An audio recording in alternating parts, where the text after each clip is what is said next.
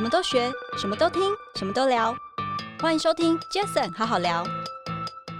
斜杠它是有一种理想价值，或者你很想达到的某一种终极目标。OK，斜杠不一定是为了赚钱哦。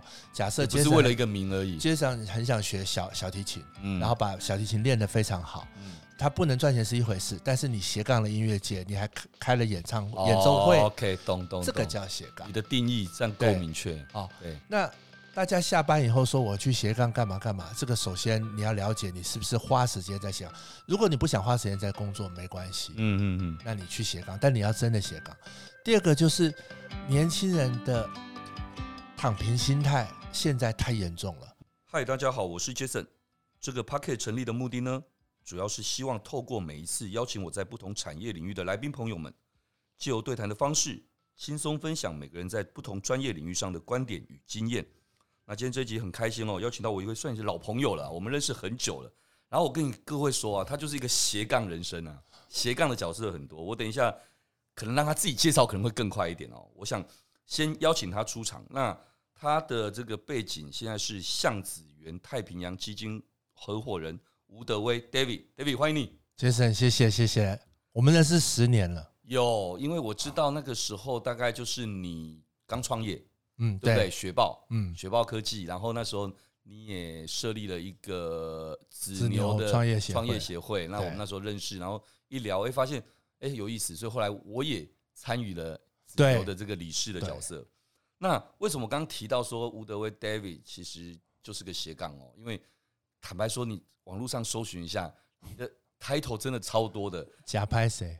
即便现在哦，你其实。包括你是什么？你刚好像几个月前，恭喜你，好像才刚又接了什么桃园市桃园市体育发展基金会董事跟执行长。对，那个我相信也因为是过去几年，我知道你也担任过魏全龙的职棒的领队，对，所以你等于从科技业转战到体育界，然后在体育界，但后来你没有当领队之后，反正你现在又去接桃园市的这个体育发展基金会，是是是是，然后还有科技这边，别说什么，刚刚提到雪豹。科技啊，还有包括之前你在 PC Home，你现在还是 PC Home 的顾问顾问嘛？嗯，然后也是一家加密货币公司派网的顾问。是是是，而且其实说真的，我们可能现在你的 title 叫顾问，但我们熟，我都很清楚知道这些角色都其实都是大部分几乎都是当初一开始就是你可能有的是从无到有，有的可能就是你本来在里面参与了几年之后，然后后来你可能不管是转换跑道或等等，但你其实这些角色都还是保有一个顾问的角色跟他们的连接。哎，我觉得这一点不简单呢，因为有些人可能呃离开了一个地方，可能就就没有那个连接了。哦，可是这一点也是我觉得是不是很有趣的地方？是不是也请 David 可以简单的跟大家自我介绍，也顺便可以聊一下刚刚我们讲的有趣的这一块。对对对，谢谢 Jason 这个机会，因为这个。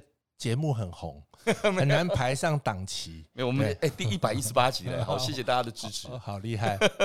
那我最近出了一个跨界领导密码，这个对，没错，恭喜恭喜。然后去描述了我的这十年的斜杠人生。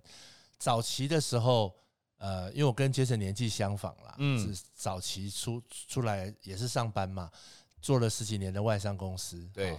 然后在二零一二年的时候，摩托罗拉是被 Google 收购。对，然后我们就当了两个礼拜的 Google 人，以后就没工作了。其实那时候好像那时候你大概三十四岁的时候，对对对对对，也就是那一次的契机让你选择创业。对，那本来想要自己做嘛，但是没办法。对啊，但是我又不想跟好像硬体的界的同事或同学一样，那个时候很流行去大陆工作。对，你看一二一三年的时候，那个时候对，然后去北京，然后你可以去找到。嗯，OPPO、小米去广广东，你可以找到华为。对，就在台湾的这种我们硬体出身的 PM，英文不错嘛，是又有一定的素质，三十几岁，那个时候大陆的公司很喜欢挖。对对对，没错。但我那个时候觉得不能做硬体，我觉得要做互联网。嗯，因为我读了一些书。对，但我觉得我们还是没有那个思维。嗯，最后还是认识了猎豹移动的傅盛。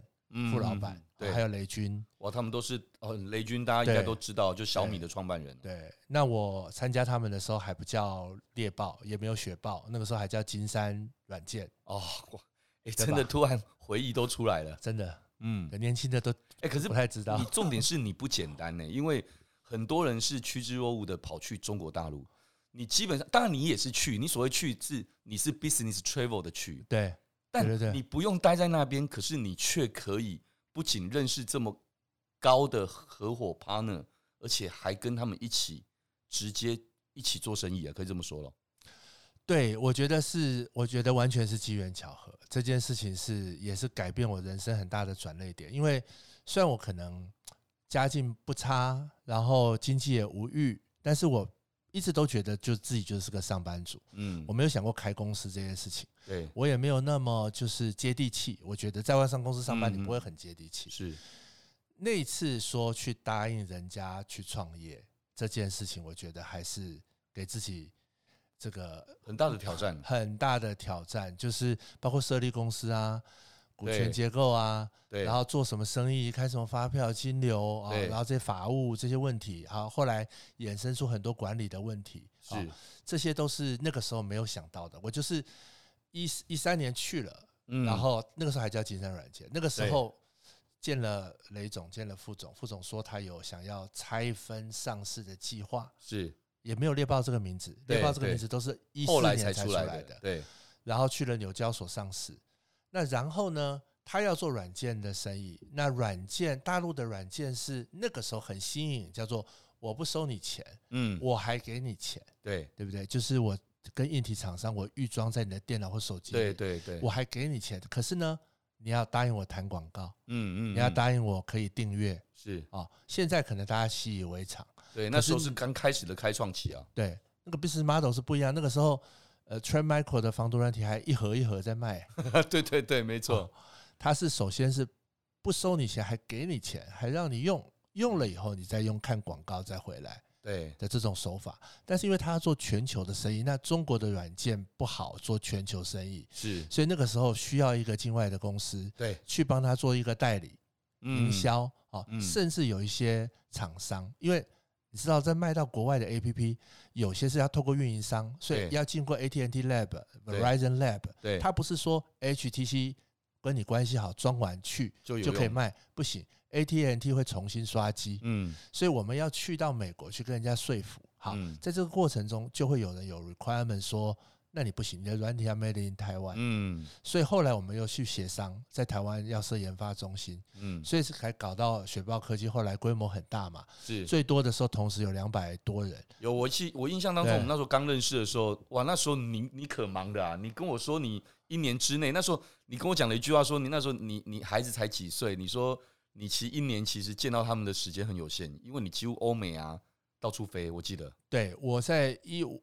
一一五年跟一六年在台北都少于一百天，对，大概有两百五十天都在国外，尤其是一五一六，我主要在美国，嗯，然后一七就慢慢转战到欧洲，一八到中东，哇，所以真的就是中国大陆以外的几乎就是你在负责了。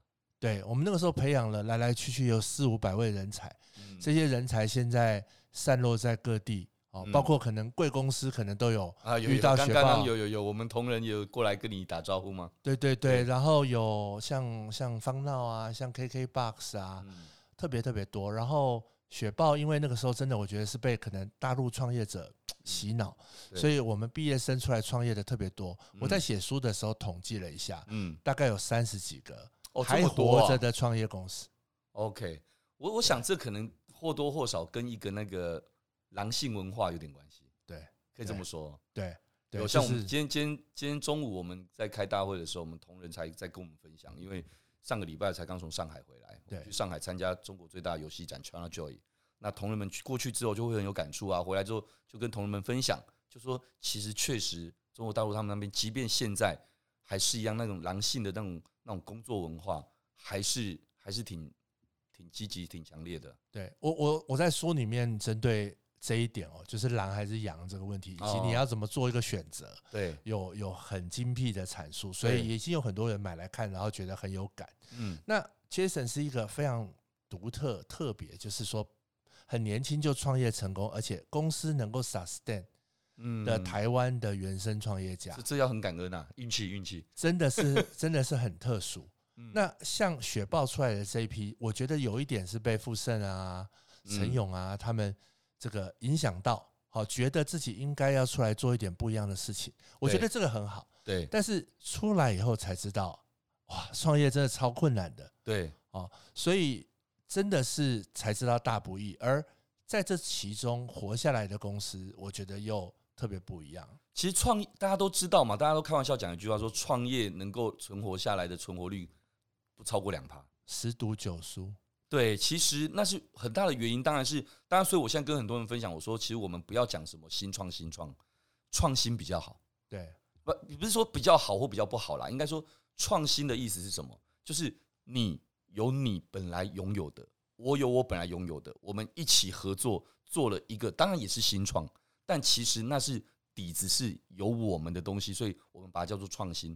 它的那个成功率，我认为其实至少是刚刚不到两趴的十倍以上。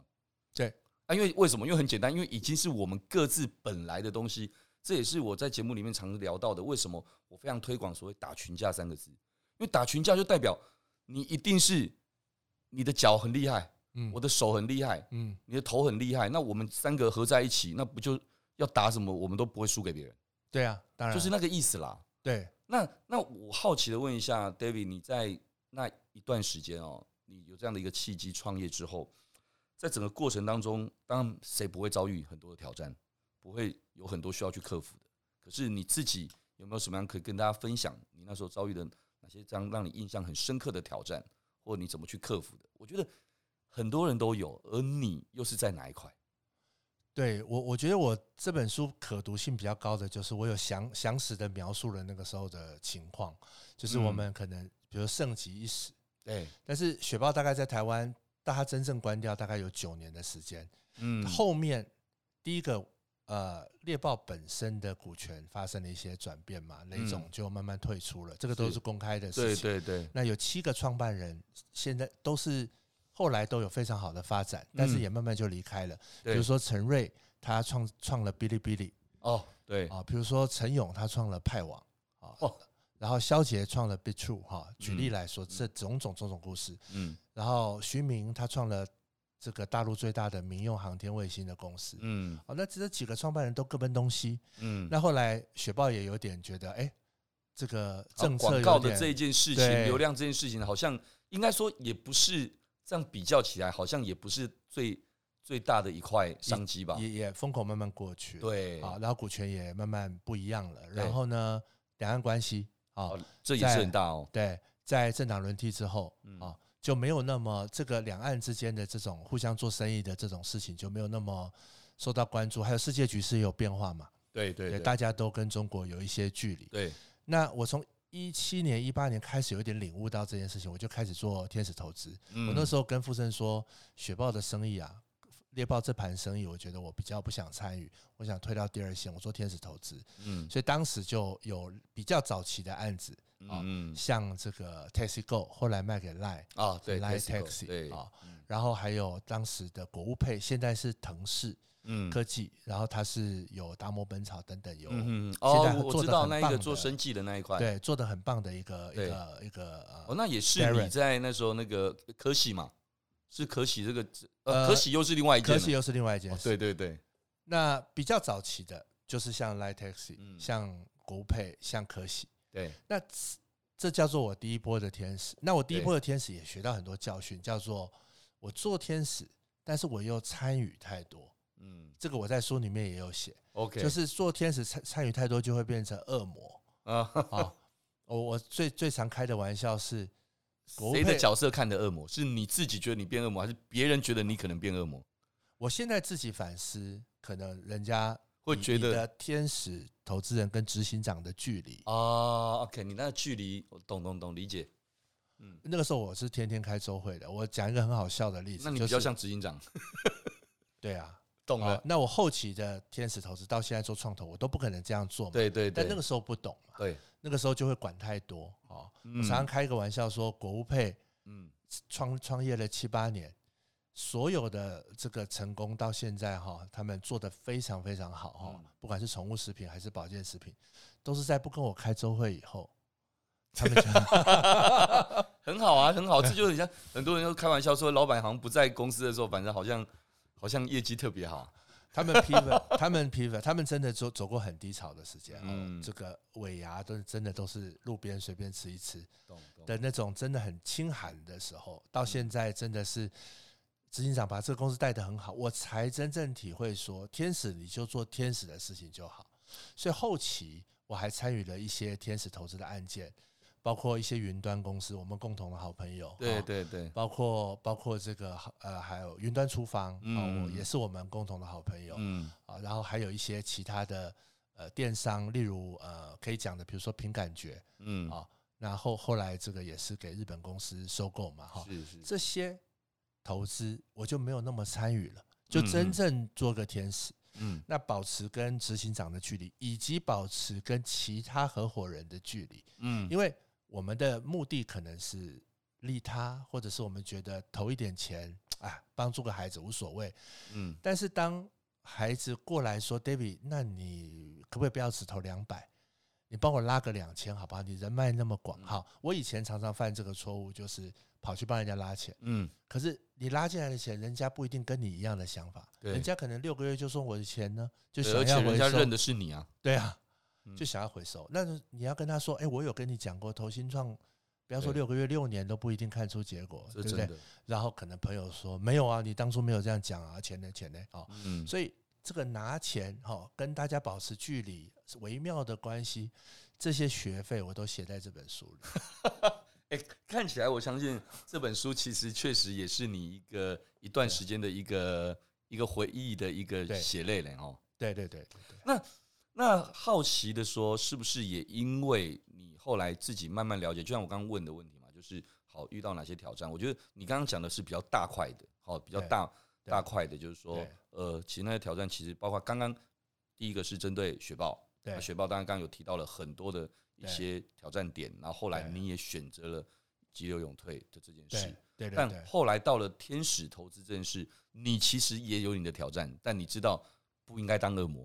对，应该做你自己该做该做的事情。对，那在这个东西也因为这样子之后，乃至于让你更跨界，更有机会去跨界。所以你既然既然跨足到了体育界，对，你去当魏全龙。我那时候在新闻媒体看到你的新闻，说那个吴德威去当魏全龙领队。你有你有看棒球吗？我我有看，但是我没有那么的死忠跟球迷的看，没有那么 hardcore。对，但对，但我那时候真的满脑子。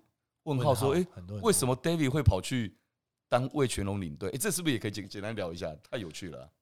对我，我其实我我其实从天使投资里面也反思了我自己的一个管理的哲学跟问题。对，包含我对雪豹的管理，是不是也有一些问题啊？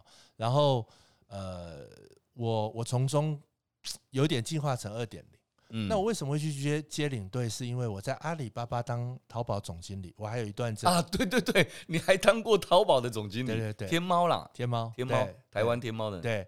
但是这个又因为两岸关系，所以所以出现了一些问题。不过你刚你刚好踩的线刚好就就是在这一块会比较辛苦一点。对对对对对。不过不过天猫淘宝目前在台湾还是很多人在使用，还是有后话了哈。对。那因为这样子，所以我被推荐到。鼎新的好时好事基金会当夜师，OK，因为这样认识了三董，就是魏应聪，然后他在二零一九年二月，我记得很清楚，书里也有写。的小年夜的时候找到我说，我听人家说你很喜欢棒球，我说对啊，三董我很喜欢棒球啊，哦，你魏全龙魏是吧？魏全龙要回来了吗？他说是有这个想法，找你出来商量一下，然后他跟他的孩子就找我。我太太还有我的孩子们一起去，我还记得去国宾饭店吃了个饭，嗯嗯嗯，就是聊说你觉得怎么样？那我啊，我从小就很喜欢看棒球，是，那我当然也很考虑说。是不是要这样做？就是自己去做啊。然后我做下去的以后的实际跟原来的想象当然也大不相同。嗯嗯嗯。但我当时只有一个想法，就是台湾只有四队，那个时候是第五队。嗯嗯。那我从小就觉得我好崇拜球员，好崇拜领队哦。嗯。那如果我拒绝这个机会的话，我人生是不是应该就没有第二次应该做领队的机会？台湾也没人，没几个人做，也没几个人会做领队。对。然后我就答应了，然后我就变成一个非常历史上非常特殊的存在，因为台湾的职棒有二十年没有新球队。哎，你说富邦是不是新球队？嗯哼，不对，他是继承的球队，对他继承了这个呃义大，义大继承了新农，新农继承了俊国，嗯，那中信是不是没有？中信继承了兄弟嘛，嗯，乐天是继承 Lamigo，嗯，对不对？也就是二十年以来没有全新的球队。是，那按照联盟最新的规章制度，全新的球队需要做很大的储备，包括你要去 OT 球场，对，你要。满员六十人的球员，还二十人的教练，还有很多保证金，种种种种。这二十年来没有人 apply 过那个条文，所以我们等于是从零到一 apply 那个条文去解决种种的障碍，包括政治的障碍，然后然后财务的障碍，选材的障碍，从零到一，所以才会说你从商界转战这个所谓体育界，其实你善用了你在商界的应该不管是科技。的一些经验，或者是商业的等这些，应该这也是为什么你这本书叫做《跨界领导密码》。对，其实你想要跟大家分享的就是，其实你有的你所拥有的资源，其实你跨不跨界不是重点，重点是你能够去运用你原本有的跟现在需要的，然后最好简单说，就大家说的那句话嘛，优化。对对对，可以这么说嘛，就是优化。对。对对，而且而且领队其实是我做的所有职务里面最复杂的，但是这个事情展开听起来是哦，展开很，而且还有人的复杂哦，对，人非常复杂，人的复杂应该更大。呃，我举例来说，新竹棒球场，哦，就是一个我去签约的球场。OK，那后来在历，就其实是台湾的历史上，它都是一个很重要的事情，因为它没做好，对，然后导致了很多问题，以及对，是对于政治结果的不同。对，那。味全是三座球场，天母，然后新竹，然后斗六。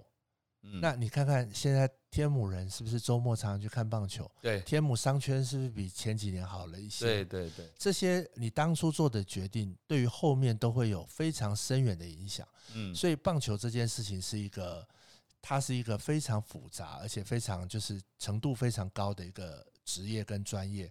我在里面也是做的。相当心力交瘁，但是但是现在为全龙打打的很好哈，很多体育记者看到我去球场还会聊天，然后说哎，当初打下很好的基础，以及我有桃园市体育基金会这个机会，对对，也都是因为当初的付出，我觉得有些人能够看在眼里，对对，其实应该这么说，就像刚刚我们一阵子没见哦，刚刚我们一一碰面，我就说，哎，David 啊，你你到底斜杠多少角色？但其实。有系统脉络的聊完听完之后，你会发现其实挺合理的，而且也不是突然凭空出来的。对对对。但当然有一点，我觉得蛮佩服你的。你看当年哦，三十四岁的你外商，那后来接触了，也不是所有人随便接触到小米的创办人就可以直接碰面，然后就直接一起做生意。对。那还是有你厉害的地方，也不是任何人接触了什么顶薪的人，这然后人家小年夜就要找你出来说你要不要来接领队。所以我相信在这一块。每个人其实有每个人的特质，那你肯定有哪一块特质是让这一些，而且刚好都可能是比较高阶的这些这些这些，不管叫创始人或者这些老板们，可能一开始觉得其实他每个人都需要找，不管叫做伙伴，或者所谓很高阶的专业经理人，对，他可能会需要你这边，不管是因为你给他的感觉，或者是你过去累积的经验，所以你看，因为有了。魏全龙的这个领队经验，所以你现在有桃园市的这个体育发展基金会的机会。那因为了，呃，不管是之前你做雪豹科技，那当然它可能不是直接电商，但毕竟它就是互联网思维的东西。所以后来包括刚刚说淘宝、天猫，对不对？乃至于后来 PC Home，对，露天，对，那到现在当顾问的这些，其实其实就一脉一个脉络，你还是有过去的这些经验，才有现在的这些。不管是当顾问也好，或者是一些可以发挥的机会吧。对，我我觉得 Jason 问的非常好。嗯，我觉得答案不意外，是这个书的中心思想就是利他。嗯嗯嗯，我我我觉得我一直不是一个很计较的人。嗯，所以假设比如说当年找我去北京聊生意，难道我说呃，我先确认一下机票可不可以报销，我再去吗？哦，但是我是一个失业的状态。嗯，但是我还是去。做了这件事，我也不知道会不会有结果。懂，我心里没有那么大的成本概念去说我在那边待一个月要花多少钱。是，但是我还是这么去做了。懂。那做棒球难道会赚钱吗？怎么可能？做棒球领队的薪水不会高到哪里去了，因为你钱给球员或者是给球场都来不及了，对不对？对对对，现在球员薪资越来越高，对，所以管理层的薪水其实是很低的。你要不就是一份热情，不然你我求你奔着薪水，怎么会不做阿里巴巴跑来做 领队？那时候问号里面其中一个也是这个啊，对啊。那在 PC Home 做一个这个顾问哈，在露天，那可能詹先生都说他不领薪水了，那你做一个顾问，你是能领多少？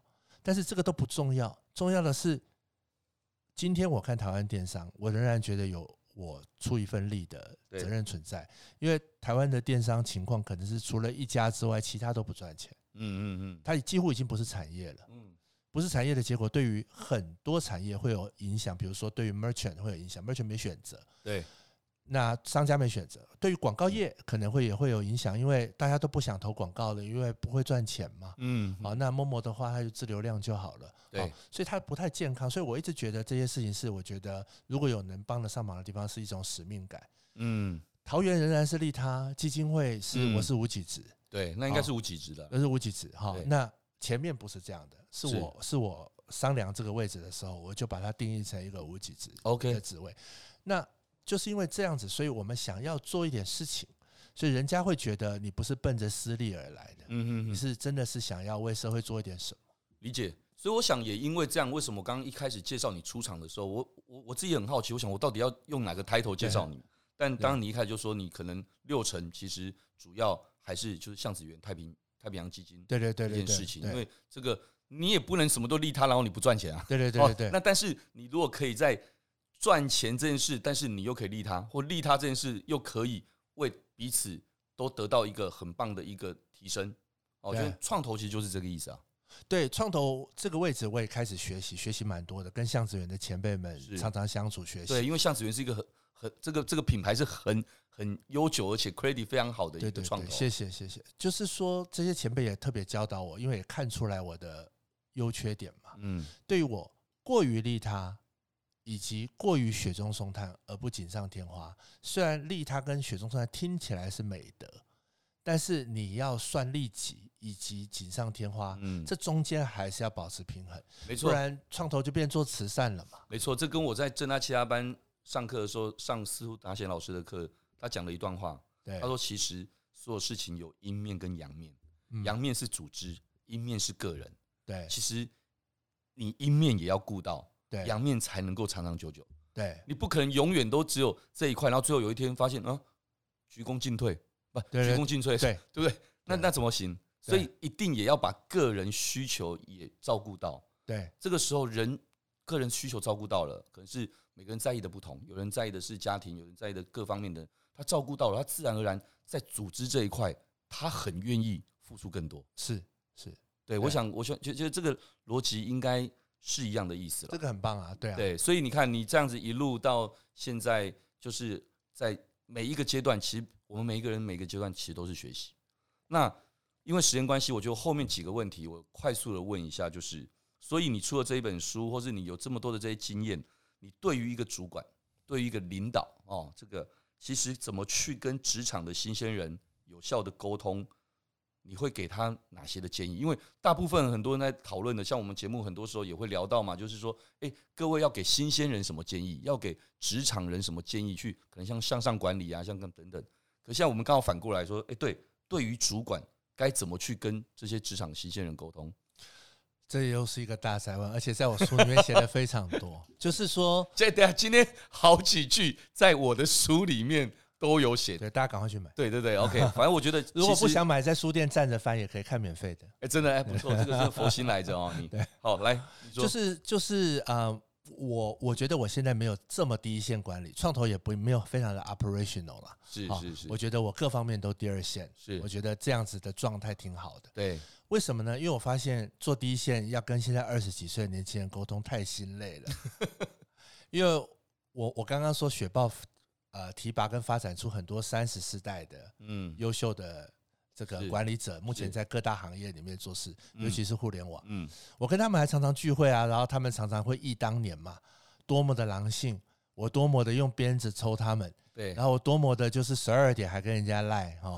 他说：“David，你知道吗？现在二十几岁的人真的都不吃吃你这一套，嗯、我们用你这一套去管他们管不动，嗯，哦，还会被人家说，请你尊重我私人时间好吗？嗯、请你尊重 work life balance 好吗？然后讲了很多很多笑话，我听了真的笑到眼泪都流下来。顶大也是一样哦，嗯，顶大的人也真的是六点半以后，大部分的人都尊重自己生活。我没有要批评这个风潮的意思，嗯，但是我觉得这就是一个时代一个时代的问题，对。但是对我来说，我一直都是 work work balance，嗯，我才斜杠嘛，嗯，我我没有所谓 work life balance，所以我觉得现在 work life balance 这个是一个风潮，我会觉得好吧，或许我已经不是适合第一线的管理了，嗯嗯。然后呢，另外就是这个对于是就是大部分的人对于斜杠的定义也很奇怪。就是我我在一些公司演讲的时候，有人举手说我有两套房子啊，我有出租啊，我这样斜杠当房东。有人说他是抓娃娃机的台主，有人说他是自助洗衣店，他在中和有七间店，总共三十五个机器。他下班要准时下班，要去收零钱。好，他说他也是斜杠。好，我我就说这个不严格说不能算斜杠，斜杠它是有一种理想价值。或者你很想达到的某一种终极目标，OK，斜杠不一定是为了赚钱哦。假设只是为了一个名而已。街上很想学小小提琴，嗯，然后把小提琴练得非常好，嗯，他不能赚钱是一回事，但是你斜杠了音乐界，你还开了演唱会、演奏会，OK，懂懂，这个叫斜杠。你的定义这样够明确哦。对，那。大家下班以后说我去斜杠干嘛干嘛？这个首先你要了解你是不是花时间在斜杠。如果你不想花时间在工作，没关系，嗯嗯嗯，那你去斜杠，但你要真的斜杠。第二个就是年轻人的躺平心态现在太严重了，嗯，就是很多人哈已经就是你叫他工作，他就是哎，我回到家就想躺平，嗯，我没有想要多赚一份收入，我也想要躺平，你千万别找我，因为我就想躺平。我最近被这个我担任顾问的某一家公司去这个被告知啊，要去奖励某些员工。有一位二十六岁的，我跟他说，公司很认同你啊，说找我来，因为我是比较是老大哥嘛，是我要拍拍你的肩膀，说你做的很好。嗯，那我转达一下公司对你明年的规划是这样这样这样，所以你二十七岁，我想公司就给你很重要的任务。嗯，他说 David 哥，不是我明年要 gap year，我说啊 gap year。啊，我 Pardon me 啊，然后他说没有，因为我辛苦了二十六年了，好累啊，我想要休息一年。我说那你是去哈佛做交换学生还是？他说没有啊，我就是朋友在这个黄金海岸开个酒吧，我去帮他忙。我说你这么优秀啊，工作正在起飞的时候，你为什么要 gap year？我快五十了，我还不知道 gap year 什么 gap day 都没有，怎么 gap year 呢？啊？然后那二十六岁，David 哦，你不能这样子讲啊，跟我讲了很多大道理，说人这个要一定要休息，所以我决定休息一年。所以我觉得现在世代想法，其实可我说真的没有对错好坏啦，所有东西就是一个立场，对，就是一个想法嘛。其实就就好像我们刚一开始前前面聊到的所谓的，不然中国大陆的狼性文化，或者是人家会说我们台湾比较小确幸，其实我我常常觉得很多东西还是中性的去看它。所以杰森六点半以后不会赖同事哈。我我尽量可以不要，在场的证明吗？对，尽尽量没有了 哦。对，我都尽量，他没有真的。每次台风那个，我我其实坦白讲，我跟台风来的时候，其实我跟大家的心态其实差不多哎。那就可不可以放个台风假？其实我会哎，你做老板竟然会这样想？我会没有没有。其实坦白讲，这一点也是得很中性的去谈论这件事。那是因为我们的产业并不是制造业嘛。我们如果是制造业，每天开门就得要制造多少，那如果今天一个台风就会损失多少，那我也不会想啊。可因为我们就是一个靠脑力啊，靠等等。那明天哇，我四个客户会议，我该怎么办？要重约好难。我觉得疫情这件事情过去那三年多，其实也让我们去发现很多事情，其实好像也不是真的都这样子。那我这人会比较中性的去看待，是因为我认为其实你可能唯有这样子，你不是要。逼着自己去去配合什么，而是你自己能够去理解这件事，然后顺势而为。好老板，哎，那我这本书没有可读性的，那你赶快，那你赶快出书好。没有没有，你你是好老板，没有没有，不一样不一样，没有。应该说，呃，这是怎么样的的的老板不是重点，重点是还是刚刚一句话，因为我很感恩，就因为我选的产业，我负责做的产业，其实是一个比较以脑力为主的，嗯，以所谓的的专业。提供 solution 的工作，所以他要的他不是用时时间去换算的。对对对对，所以我觉得是这个意思，倒不是说我今天啊，也也我可以放假就放假，倒不是这个意思啦。我只是想表达的是，就像刚刚说的，狼性也好，小确幸也好，或任何的这个所谓的每个人在他的生活中有怎么样的一些生命中有怎样的一些规划，其实本来就没有对错，因为那本来就他自己的生命。我们觉得你觉得可惜，他不觉得可惜，那就不叫不可惜，因为那是他的。对，但不得不说，确实有些时候，如果可以怎么样，这也是为什么在过去的一段时间，好，过去几十年的一段时间，其实因为有这样子的一些不一样的那种韧韧性，哦，不是没有躺平的文化的人，所以才能够成就不管之前过去几十年台湾的一些基础。对啊，这真的没有办法去说对错了。对，不过我是这样想，但我现在不会这样做，因为我觉得我没有那个体力去知道、啊、去去做这个事情。我现在对于比如说跟我有关系的公司，真的，我觉得尾牙请我去就好了，然后我可以捐个 iPhone 当圣诞老公公，大家都说 David 哥，我觉得这样就好了，这样就好了，这样就好了。我我我实在是。就是没有办法去发现，就是说，哇，从礼拜五晚上下午六点开始，一直到礼拜一早上九点都没有人回我 line。我我现在眼睛不要看这件事情，不要不要，你不要，好难这样想。其实说真的，我觉得你累，大家也累，这样看。但是所以这也是你看，所以我们每个人说每个人都在学习。对，年轻的你说刚刚那二十六岁的，对的的他也在学习。对，那你快五十岁，对，也在学习。对，那只是每个人学习的点不一样，但也不代表说今天。五十岁就比二十六岁学习多一倍，那有啦，我有我有进化了，有哈，我儿子都不鸟我了。对啊，我刚才就在讲说，其实你就想儿子就好，对啊，想你的小孩就好了。对啊，其实其实就是这么一回事。对对对。可我发现，我真的就像我一个朋友跟我说，他说：“我说为什么你们的亲子关系互动这么好？”他说：“很简单，你只要记住一件事，你不会对你朋友做的事，你就不要对你小孩做。”嗯，哎呦，我后来有当然没有完全的都都做到了，但我有发现，我心态调整之后。哎，发现真的有差哦，很有道理啊，很有道理啊。对，所以你看，刚才我们节目开录之前，我们女儿不是打电话来，对啊，之前都是关在房间不出来的，都觉得都是想想关在她套房里面。现在突然打给我说，哎，我发现你的那个书房感觉不错，我可不可以书房给我用？我说给个头啦，我自己我自己也要啊。可是至少你看那个关系，我们是可以是这样子的。嗯，对，那我觉得这很多东西其实都是这样。啊、好，我想聊到这里，最后一个问题啊，我想问的就是，其实刚刚我们从前面到后来聊到非常多，就是今天的这一本书《跨界领导密码》，对不对？简单说，这本书你出了这本新书，想要传达什么样的资讯给大家？最后跟大家分享这句。呃，其实我我的书里面讯息量蛮蛮大的。对，我刚刚听起来，我发现真的很多哎、欸。因为你从一个老板的角度有有他的章节，从一个员工的角度怎么跟老板沟通有他的章节，从一个股东的角度也有他的章节。好，那可是呢，最后一章是我爸爸很喜欢的一句话，用它作为最后一个密码的章节名，叫做“公布唐捐”。公布唐捐这个成语的意思就是，你做什么事情到头来都不会白费的，也就是种瓜不得瓜没关系，总有一天会得瓜。你先得别的水果。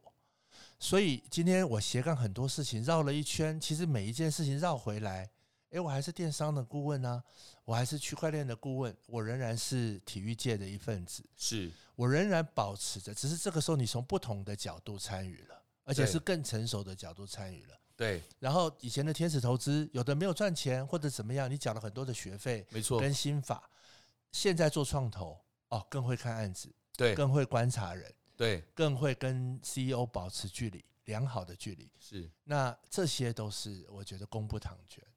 哦，我想其实 David 刚刚最后的这一个 ending 说的这段话，我我自己蛮感同身受的。怎么说？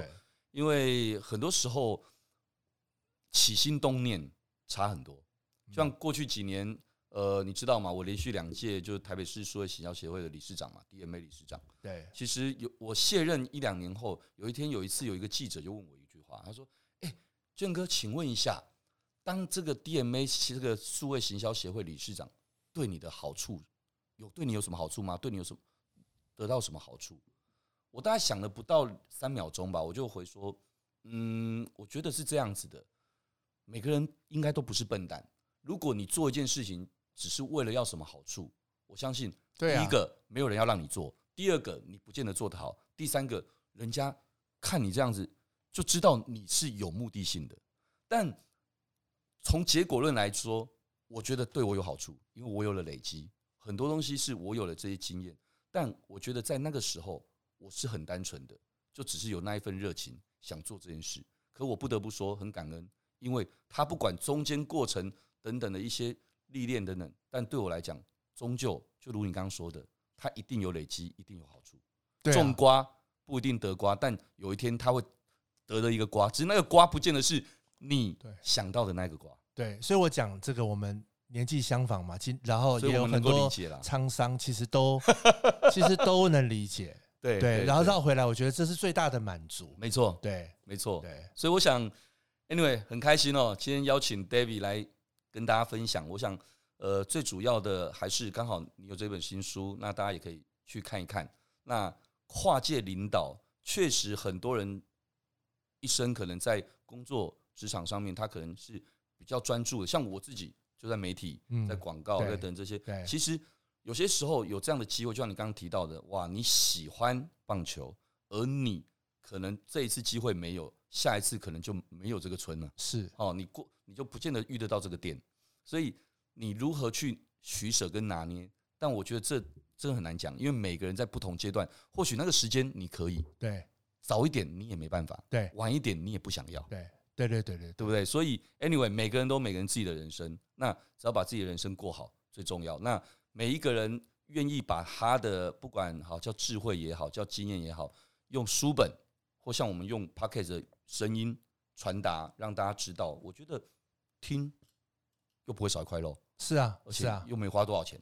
是啊，书本就像你刚刚说的，你不是不想花钱，你就去你就去书店站着翻嘛哦。但应该不用那么累。Facebook 搜寻跨界领导密码，帮我们按个赞啊！里面会有一些我延伸的一些看法，还有一些活动。OK，好的，那今天因为时间关系，也非常谢谢大家的收听，谢谢今天的来宾，向子园太平洋基金的合伙人吴德威 David，David，谢谢你，谢谢 Jason。OK，各位，如果你喜欢这一集节目，也欢迎大家到 Apple Podcast 留下您的五星评论。非常好好聊，我们下次再见喽，谢谢，拜拜。